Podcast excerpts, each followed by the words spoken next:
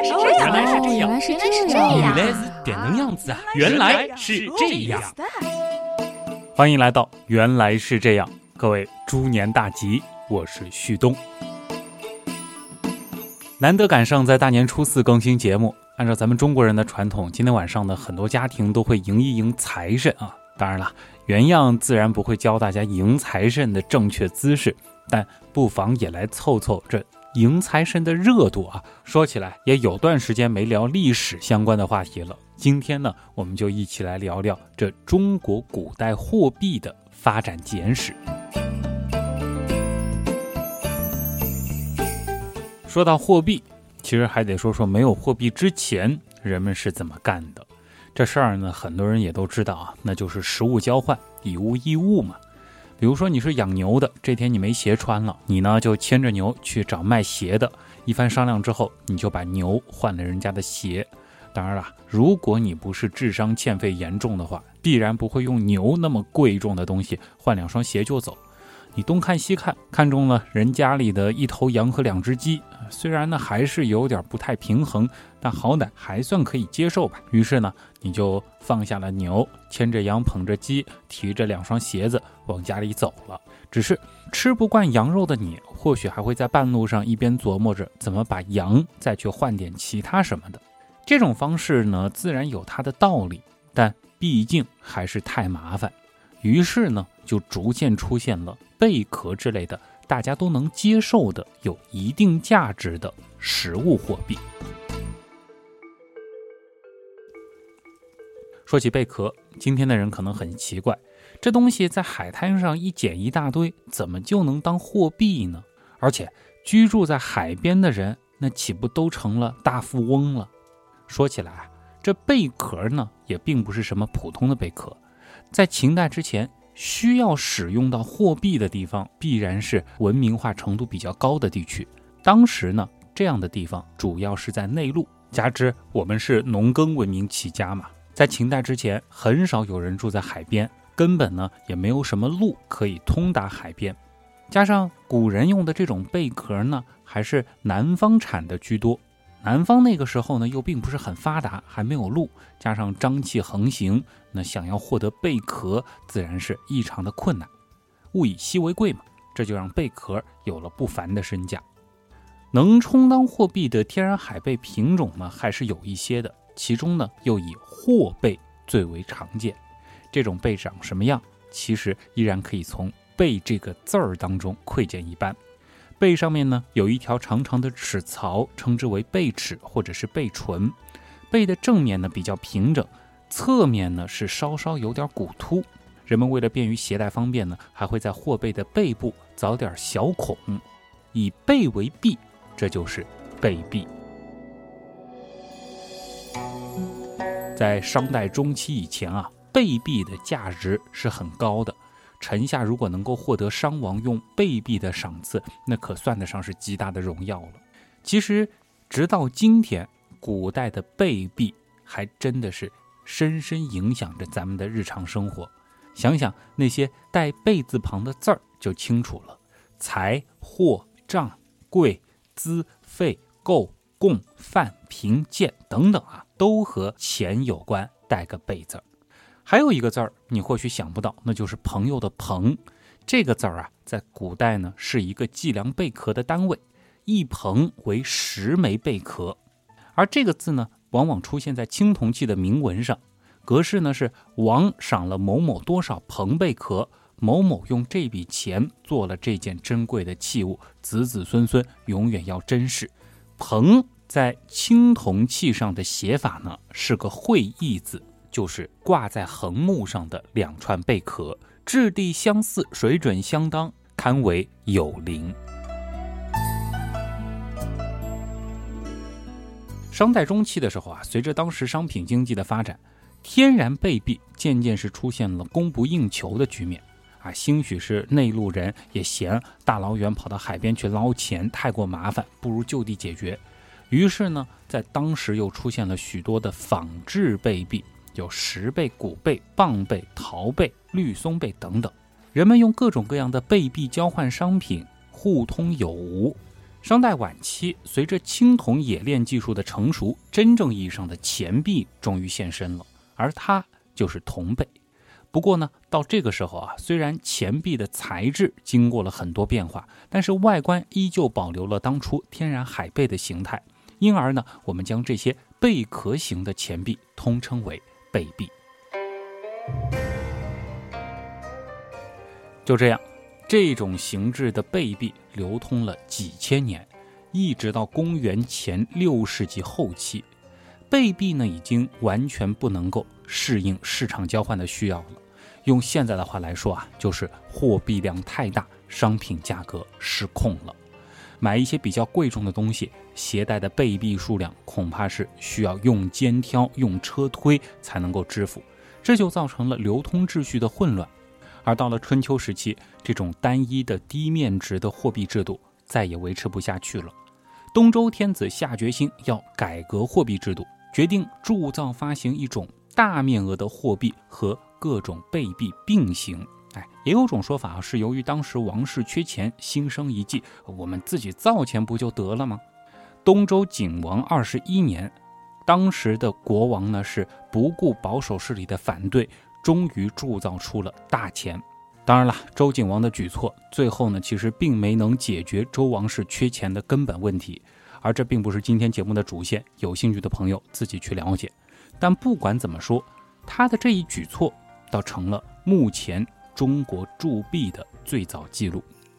前面提到的这种大额货币布币啊，可不是用布做的，而是地地道道的金属货币。它还有一个名字叫做空手布，长得呢像把铲子。相信很多朋友在博物馆都见过。其实呢，最初的金属货币形式都是来源于生产生活中的一些具体的器物，刀币也是如此。至于为什么叫空手部呢？啊，首是首都的首，也和源于铲子有关。当时的人们呢，大约有点固执。虽然这个货币的样子像铲，并不是真正的铲，但是制作的时候啊，却非要在上面做出一个可以插柄的中空的洞来，所以呢，就叫做空手部。到了后来，人们才慢慢意识到这个中空其实是没有用的，这才逐渐消失。另外呢，这个像铲子的空手部，它的形状也不太一样。铲形的上缘呢，有的是平肩的，有的是斜肩的，还有的是耸肩的。大家可以到博物馆里去自己找一找。空手部一直使用到战国的早期。战国时期群雄逐鹿，大家呢也都分别铸造了自己的货币。其中韩、魏、赵，因为是从使用布币的晋国分出来的，所以样子基本都是铲形。这三家当中呢，赵国还比较特别，因为赵国与东面的燕国、齐国相接壤，而燕国和齐国呢又是使用刀币的国家，所以在赵国的东部地区还铸有刀币。刀币的样子不用解释啊，大家也挺熟悉的，就是活脱脱的一把刀。在战国的所有国家里面，还有个不走寻常路的楚国。楚国呢，位于中国的南方，它的文化呢，说的好听点是独树一帜，说的不好听呢，在当时北方的中原诸侯看来，那就是乡巴佬。楚国几乎所有的器物都与其他国家不同，货币也不例外。楚国实行的是上币加下币的货币形式，上币呢是黄金金板。就像是一块能够分成很多小块的巧克力，在上币金板中比较多见的呢，是一种叫做影秤的金板，其次呢是叫陈秤的金板，其他铭文的金板呢比较少见。哎，这种黄金货币价值自然是极高，一般呢用在大宗交易、战争赔款或者是赏赐当中。日常生活中肯定不会有什么人真的拿金板去使用。啊，想象一下，如果说你拿着块金板去吃早饭，吃完之后割下金板的一小块扔给老板，这就相当于直接，这岂不相当于甩给老板一张面值两万的大钞？这让人家那种做小本生意的如何是好呢？楚国的下币呢，称为乙鼻钱儿，样子呢就像是一个青铜铸造的贝壳，乙鼻钱上呢常常还有文字。啊，因为这种文字看上去有点像鬼脸，所以呢，还有个外号叫做“鬼脸钱”。不知道大家注意到没有，贝币的形制啊，其实一直到这个时候的楚国还有点阴魂不散呢。而之所以上面这些钱币都没有沿用很长的时间。关键呢，还是后来秦统一了六国。那战国时秦用的又是什么钱呢？他们用的是元钱。这个字儿呢是个多音字，还有个读音是环，环丘的环。别看字儿很难写，但是它的造型你我可都非常熟悉。元钱的货币形制呢分为两种，一种是圆孔圆形，一种是方孔圆形。没错，这个时候啊就已经和我们印象中的铜钱非常接近了。元钱的形制来源，有人认为呢是源于古代的纺轮。最初呢是外面是个圆，里面也是个圆，哎，所以呢也有说它源于闭环，就是和氏璧的那个璧。可是呢这种造型有个缺陷，因为当时铸造技术有限嘛，钱币铸造完之后啊，边缘是不太圆的。那要做的很圆怎么办呢？就需要把很多的钱币串在一块儿，用工具来打磨。可是如果圆钱中间是圆孔的话，打磨钱币的时候，就会随着串线的圆轴滚动，非常不方便。于是渐渐的，中间的这个孔就变成了方形，便于固定钱币来打磨啊。当然，你要附会上什么天圆地方之类的也可以。而这就是后世延续了两千年之久的方孔钱的雏形。秦国。当时是以铸造半两铜钱为主，这种半两钱在秦始皇公元前二百二十一年统一中国后，继续作为秦代法定的唯一的流通货币进行流通。可这里有个问题啊，前面这些国家用的钱样子互不相同，那他们又是如何进行交易的呢？哎，难不成也有什么外汇交易所？其实啊，现在呢也并没有什么文书史料可以来证明这一点，只能大约进行一个推测啊。那就是不同钱币根据它的重量，互相之间应该有个换算关系。秦始皇在统一中国之后啊，继续以铜制的半两货币作为法定货币来使用，视为下币。除了这种铜制的货币以外，秦国呢还用黄金作为上币。在《史记》和《汉书》当中都有记载，当时流通最广泛的还是铜币。这种方孔圆钱形制的钱币右侧呢写着半，左侧写着两，也就是俗称的半两钱。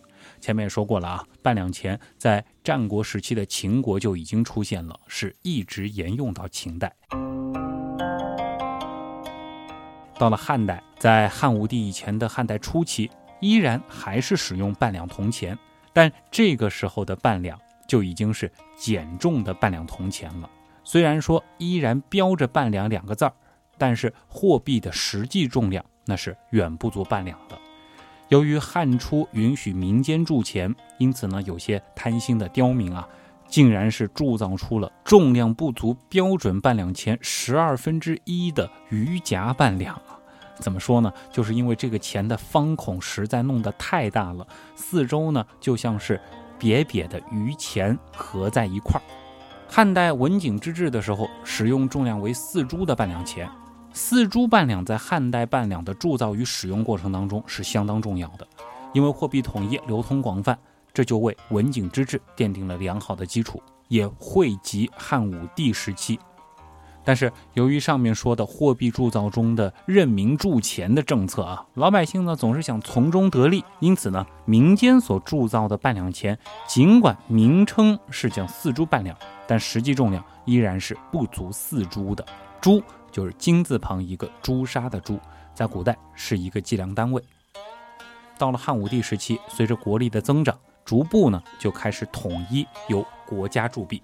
汉武帝元首五年的时候啊，他呢就开始将货币铸造权由民间收归到地方政府所有，开始铸造所谓的郡国五铢。就是由地方上铸造的标准重量五铢的铜钱，不过由于这并不是中央政府所造，因此呢，各地所铸的钱币在重量和质量上都不相同。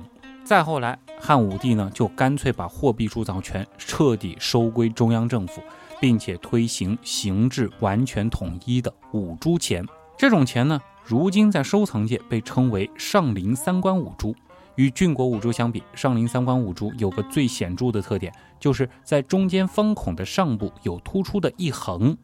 从此啊，一直到西汉末年，基本都是沿用这种货币形式。西汉末年，王莽篡汉，建立新朝。他呢，无疑是个极其聪明的人。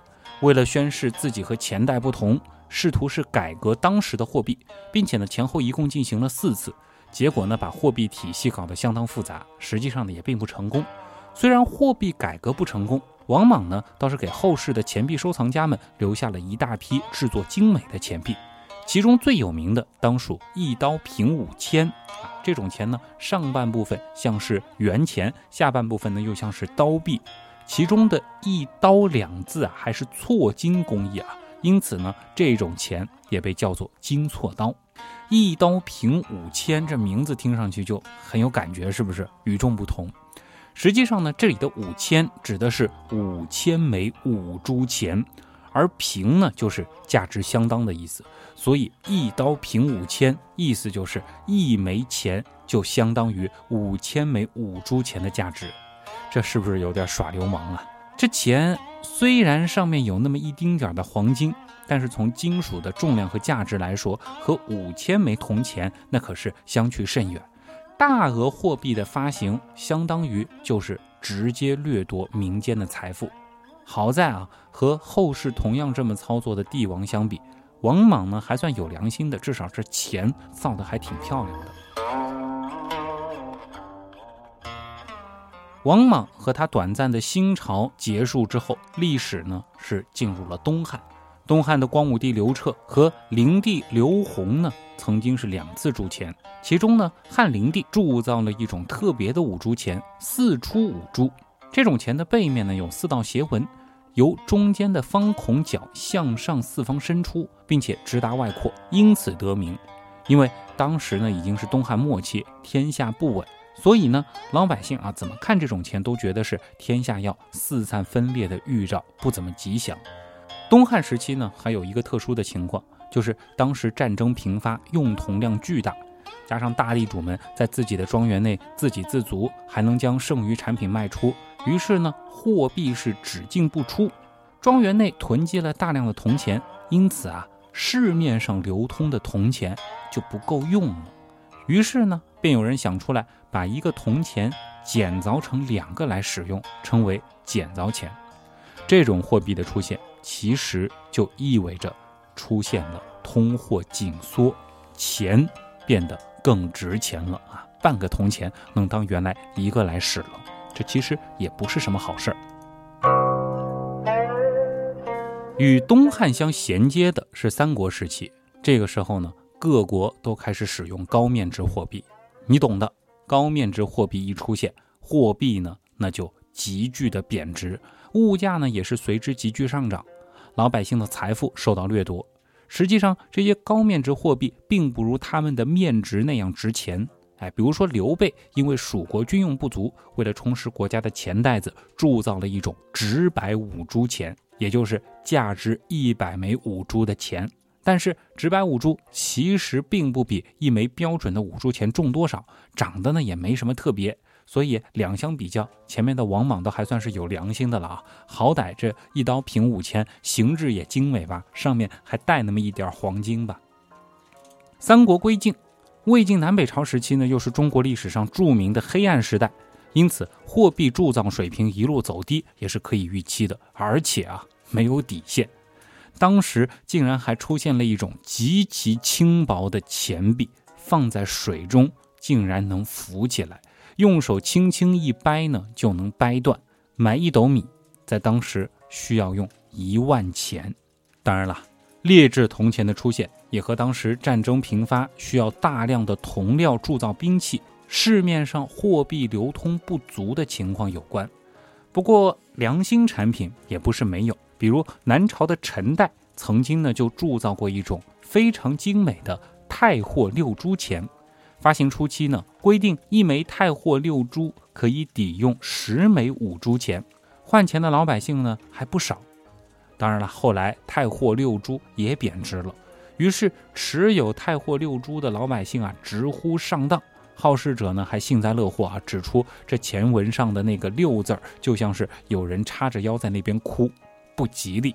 所以呢，在当时太货六铢也被称为哭丧钱。说远了啊，话说回来，这一时期啊，尽管各个政权都铸造有自己的货币，但是从汉朝开始的五铢钱呢，始终是魏晋南北朝时期的主流货币，只是各种五铢钱的名目不同，种类繁多。历史又一次在隋朝让中国统为一体。隋虽然只有三十多年，但却在我国货币发展史中具有举足轻重的地位。可以说，没有隋的在货币制度上的统一，就没有后世唐的高峰。而隋代的货币隋五铢啊，字体呢是规整漂亮，也算是为延续七百年的五铢钱画上了一个完美的句号。脑洞太大，休息一下。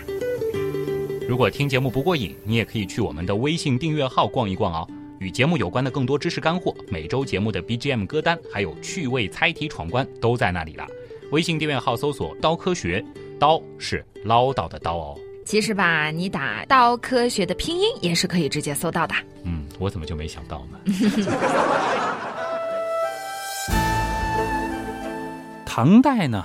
的确是一个伟大的时代。这一时期，货币制度也发生了重大而影响深远的变化。不知道大家有没有注意到，前面我们所说的那些布币、刀币、半两钱、五铢钱等等，它们的价值呢，其实都和金属的重量有关，可以统一称为称量货币。其实呢，历史上很多国家都经历过称量货币的阶段。而且这些量词其实如今还体现在了我们对于英镑、泰铢这样货币的翻译上。唐代武德四年啊，公元六百二十一年的时候，就废弃了以重量单位作为货币名称的方法，开始使用宝文钱制。哎，这可是一个历史性的改革，也是中国钱币史上的一个标志性事件。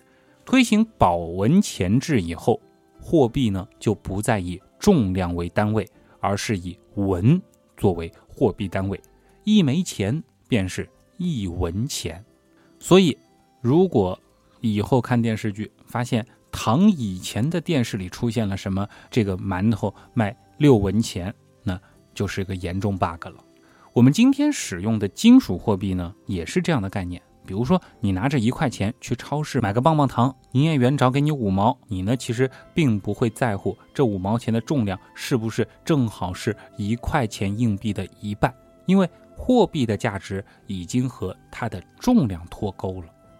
一望便知，宝文钱制最大的好处呢，就是货币的计算使用更加的便捷容易，有一个算一个。唐代早期和中期啊，就铸造了大家所熟知的《开元通宝》。《开元通宝》上的文字呢，可是由大书法家欧阳询所写。大名鼎鼎的《开元通宝》呢，可以说对后代、对邻国的货币都有着深远的影响。到了唐代中晚期，又出现了钱荒现象，就是市面上流通的铜钱数量不足。这一时期呢，唐武宗曾经发动了著名的灭佛运动。毁掉寺庙里的铜制佛像，也用来铸造钱币。钱荒呢？钱荒的背后啊，还有个让人昏倒的原因，就是当时的老百姓发现，把铜钱当做原料融化后，哎，铸造成铜器去卖，获得的利润竟然要高于那些被熔掉的钱本身，所以呢，纷纷效仿之。从之前的余夹钱、剪凿钱。再到熔掉铜钱来铸铜器，广大人民群众的聪明才智，一旦钻到钱眼里啊，可真是让人叹为观止。唐亡之后是五代十国，这又是中国历史上的一个黑暗时期。当时呢，由于铜料不够，还出现了铁钱、铅钱，甚至锡制的钱。当然，五代时期各个政权都比较短命，货币使用的时间呢也相对较短。所以这一时期的货币又成了钱币收藏爱好者的心头好。所谓物以稀为贵嘛。进入到两宋时期，这一时期的货币呢，往往以皇帝的年号命名，而且呢，皇帝还喜欢参与钱文书写啊，也就是钱上的字儿。比如说著名的艺术皇帝宋徽宗，他御书的大观通宝，还有太宗赵光义的纯化元宝，五台山呢还曾经出土过纯金的纯化元宝。这个呢，想来是皇帝当时用来礼佛的，并非用于流通。这里倒可以展开说一下啊，这种纯金的货币，它的发现呢，其实颇具戏剧性，因为中国历史上精致的硬币啊，并不多见。据说呢，是一个维修庙宇的民工偶然发现了一些古代的铜钱。当时发现的时候啊，因为年代久远嘛，所以乍一看看不出是纯金的。因此呢，这位民工兄弟就到山下将这两个铜钱和小贩换了一块钱的硬币和一条毛巾。这小贩呢也不识货，转手呢又用十块的价格卖给了游客。最后啊，这位识货的游客才发现，这可是黄金做的货币啊，捡到了大便宜。宋代呢还喜欢铸造对钱，就是指同样一种钱币上面书写的字体各不相同，凑成一对。比如说纯化元宝就有隶书、行书、草书三种形式。学过历史的朋友也都知道，宋代呢还出现了纸币的雏形交子。除了北宋商品经济的异常发达之外，纸币的出现呢，还有另外一层背景，那就是由于国家防止青铜通过货物交易流入敌国，在有些特定区域呢，就要求使用铁制的钱，但是铁钱笨重啊，使用还不方便，于是呢，在交通最不发达的四川地区，当时的益州就率先出现了纸币。要知道啊，当时的世界主要使用的还是金银铜等货币。中国纸币的出现可是具有金属货币不能比拟的优势，轻巧便携吧，还能够记录大量的文字信息。比如说，将一张面值一贯啊，也就是一千铜钱的纸币换成铜钱，串起来呢，长达一米五，重达三公斤，可想而知，纸币的便于携带的优势就非常明显了。最初呢。交子是由当地的民间富商主持发行的，而在交子使用越来越广泛的情况下，它呢就逐步具有了统一的面额和格式，慢慢为大家接受，并且作为支付工具来使用，从而呢具有了信用货币的特征，演变为铸币的符号啊，成了真正的纸币。作为纸币的交子和金银铜铁等铸币相比。本身呢，并没有什么价值。如果没有背后的铸币啊，也就是我们俗称的金属货币作为支撑，它就变得一文不值了。因此，交子流通功能的实现，其实是在于人们信任这一种纸币，它能够代表实际的铸币。只要信用有保证，这一纸币呢就能够发挥它的流通功能，而合理的存在下去。因为我们想着拿着这张纸，总有一天能把它。方便的换成铜钱，或者说是其他的铸币，信用的维持并不容易，一般人可没什么能力长期保证这一信用的存在。富商主持下的交子，因为富商道德的丧失或者经济条件啊，比如说破产之类的变化，往往容易出现信用危机，这也就使得交子无法由私人持续主持发行下去。于是到了宋仁宗的时候，朝廷呢就设立了益州交子务，发行官交子，开了官方发纸币的先河。当时的北宋朝廷为了保证交子的发行，其实呢还是配套了一些管理法规和政策的。大致内容呢是：首先，交子的流通期限一般是以两年到三年为一届，称为对借兑换的兑。期满之后呢，必须兑换为下一届的交子，方可使用。另外呢，限定每届的发行总量，而且每印发一届交子，必须备有一定的准备金，用来保证纸币能够得到自由兑换。同时呢，还禁止私人印交子。此外，还限定流通区域，主要呢限定在四川地区，后来呢稍有扩大，比如说扩大到了陕西。看得出来啊，在早期，政府对于纸币的发行还是比较谨慎的，而且对纸币依赖信用的特征和易于仿造、滥发的弱点是有一定认识的。因而呢，这套金融监管体系和措施，应当说在一定时期内是保证了交子的顺利流通。当然啦，印钞的另一个好处，也就逐渐被政府所意识到了。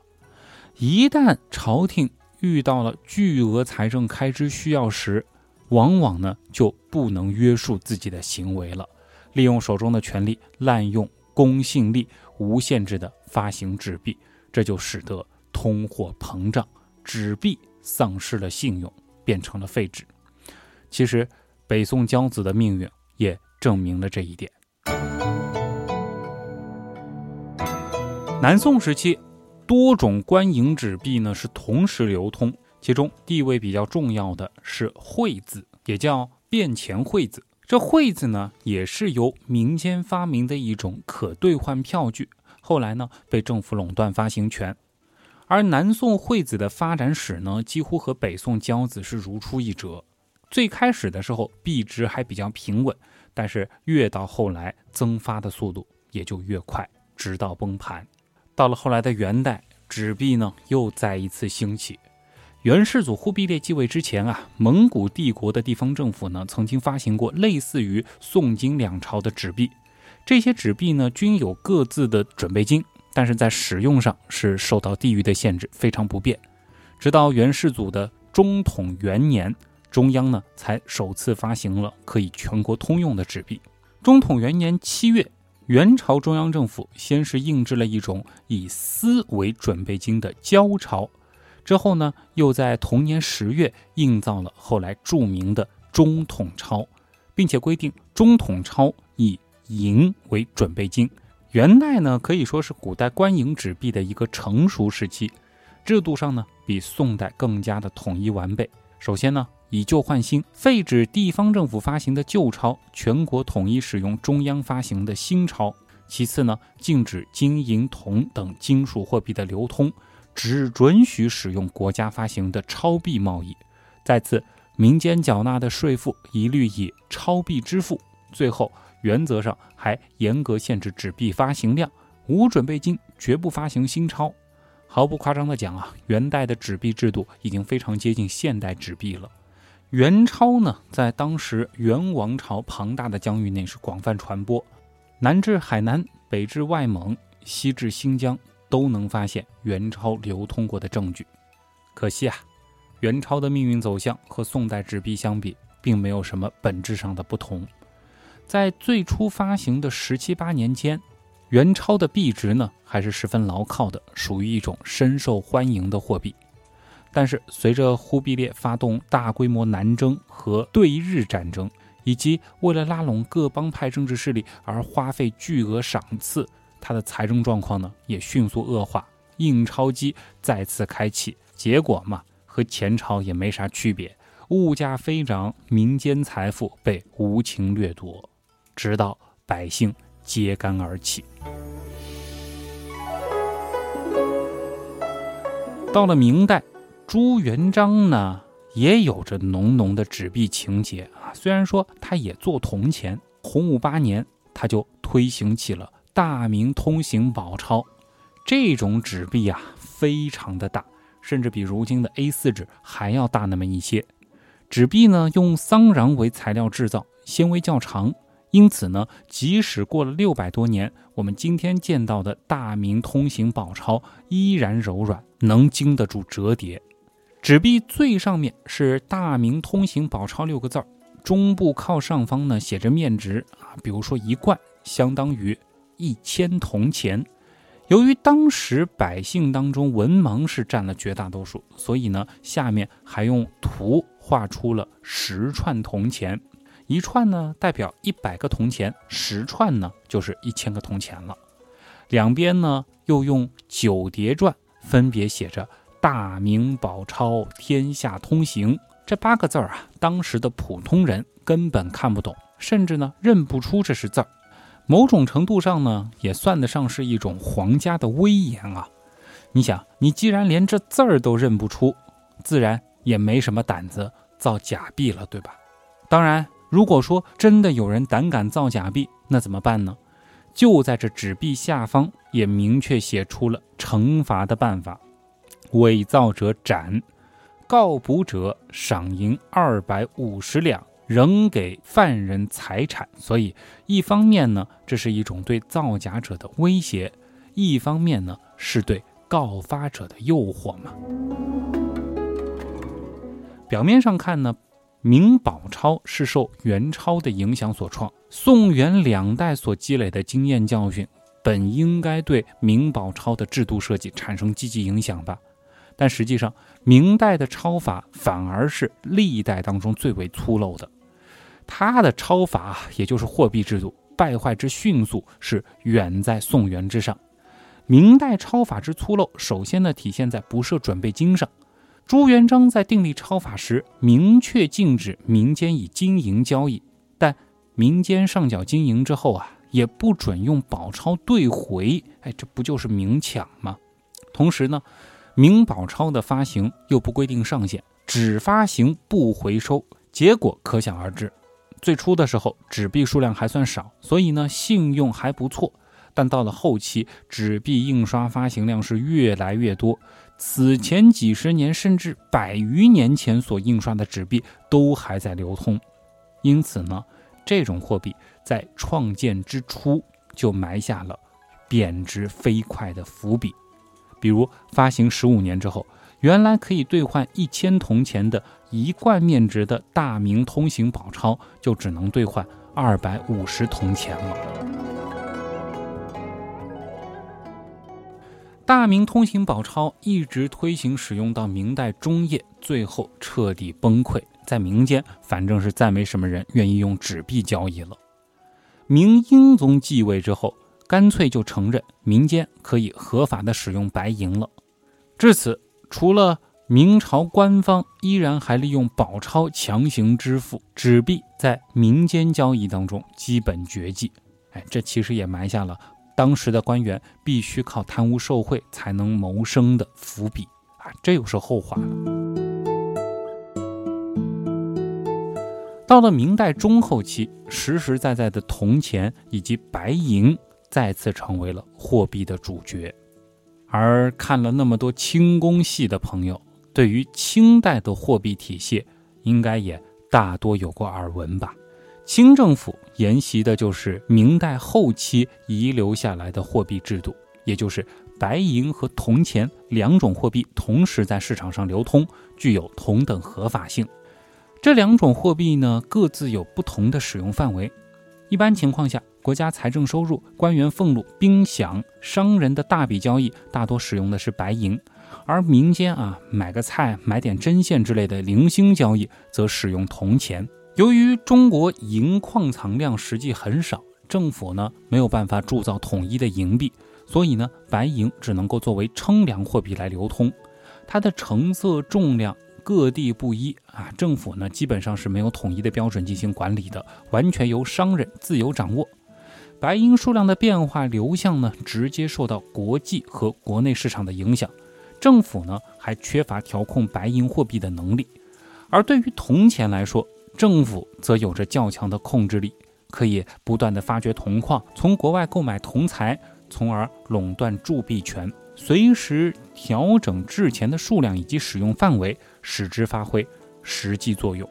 说起铜钱啊，清代呢是延续了从明代中期开始实行的制度。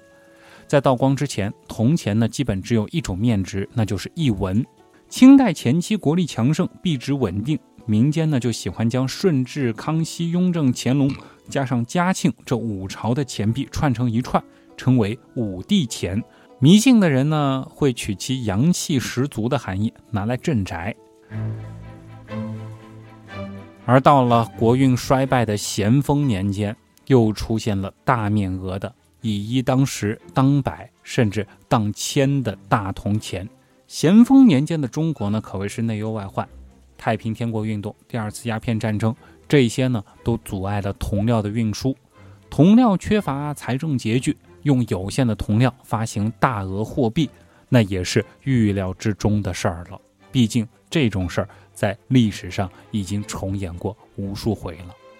而到了清代晚期的光绪年间，西方制钱技术逐渐传入，中国的铜钱呢也开始被西方的机制铜元所替代，银两呢也被。机制的银币所替代。尽管铜钱银两还在流通使用，但是整个社会的流通货币主流已经转到了铜元和银币了。最后说个题外话，你知道红包的来历吗？这其实和机制钱有关。机制钱啊，也就是机器制造的钱，那和中国以前的这种手工金属货币不同，中间呢是没有穿孔的。这恰恰也就触发了红包的出现。最初，中国新年的压岁钱是用红绳将钱串起来。由于机制钱中间没有孔，你没法穿，是吧？于是呢，就改用红纸包将钱包起来，这就是红包的雏形了。清代呢，除了铜银这些金属货币，其实也有纸币啊。清代初期短暂发行过纸币顺治钞冠，咸丰时期呢发行过大清宝钞和户部官票这两种纸币，而两者的最后一个字合称钞票，这就是钞票这个字儿的由来。大量的纸币呢是从光绪年间开始发行的，而光绪年间发行纸币的机构既有国家银行、大清银行，也有商业银行。比如说，中国第一家商业银行——中国通商银行。同时呢，外国资本也在中国开设银行，开始发行自己的货币。除了中央，地方政府呢也纷纷设立官钱局和官银局，发行地方纸币。各地民间的钱庄、银号、票号等等呢，也发行自己的纸币啊。所以那个时候，除了政府以外，只要你有财力，只要你有信用，都可以发行纸币，应当说是相当混乱的一个时期。而也就是在这一片混乱当中，中国古代货币历史落下了帷幕。至于再后来的事情，有机会再和大家说了。原来是这样，就是这样了。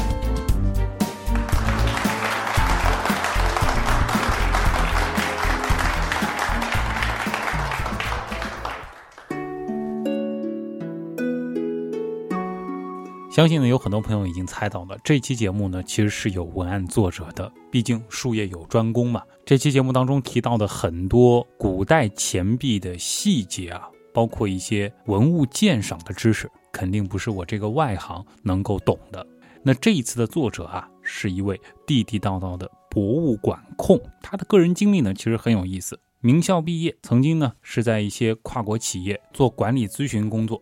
工作十多年之后呢，觉得帮助企业提高绩效是一回事儿，给自己国家的未来种下点希望，也许更有意义啊。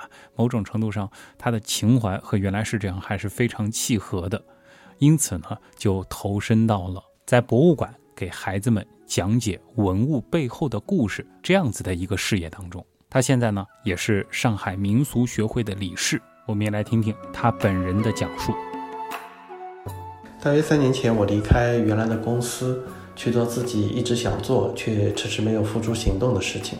在那个之前，我去了非常多的博物馆。其实我在博物馆里面看的越多，越来越有一种感觉，就是我们中华的文化，倒反而被我们国人所低估了它的价值。那么我要做这个事情呢，就是在博物馆里面构建一座桥梁。这个桥梁呢，就是我们普通人和博物馆里那些古代的遗存、古代的器物之间的桥梁。我希望让更多的人呢，能够体会到我们中华文明中间的那些正面的、那些充满善意的和精彩纷呈的内容。这三年多来呢，我和我的小伙伴们在博物馆里带着孩子们组织了很多的活动。那么每次看到他们在课程中间会心的微笑和真正听懂以后的那种发自自然那种点头，我觉得都是让人非常开心的。所以呢，我想如果有机会。也请你带孩子到博物馆来，我是天意，我在那里等你。如果说大家想到博物馆亲自听天意来讲那些文物背后的有趣故事的话，也可以关注一下刀科学最近的推送啊。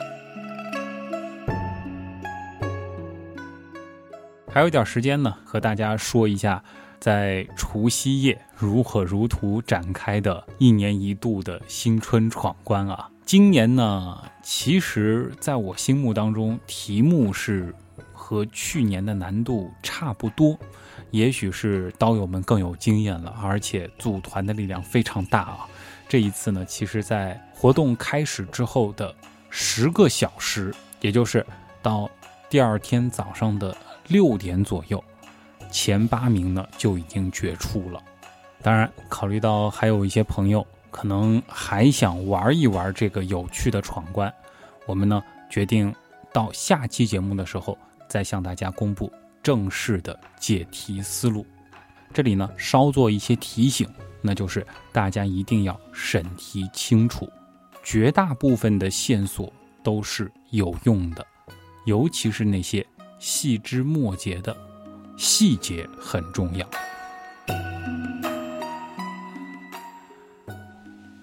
好了，看在春节期间依然改文案录节目的份上，也期待大家可以多多支持我们的。原来是这样啊！其实无论是在新浪微博关注旭东我的个人微博，还是到微信订阅号关注刀科学，以及加入原样刀友会，哎，其实都是对我们很好的支持。当然，更加物质一点的支持，甚至想在春节期间给我们发红包啊，可以直接到原品店选购一些新年的礼物，或者直接给我们打赏，那我们自是感激不尽。最后呢，也感谢所有通过各种方式一直以来支持和帮助过我们的朋友。原来是这样的发展，真的离不开大家。我是旭东，代表本次节目的撰稿人天意，感谢各位的收听，咱们下期再见。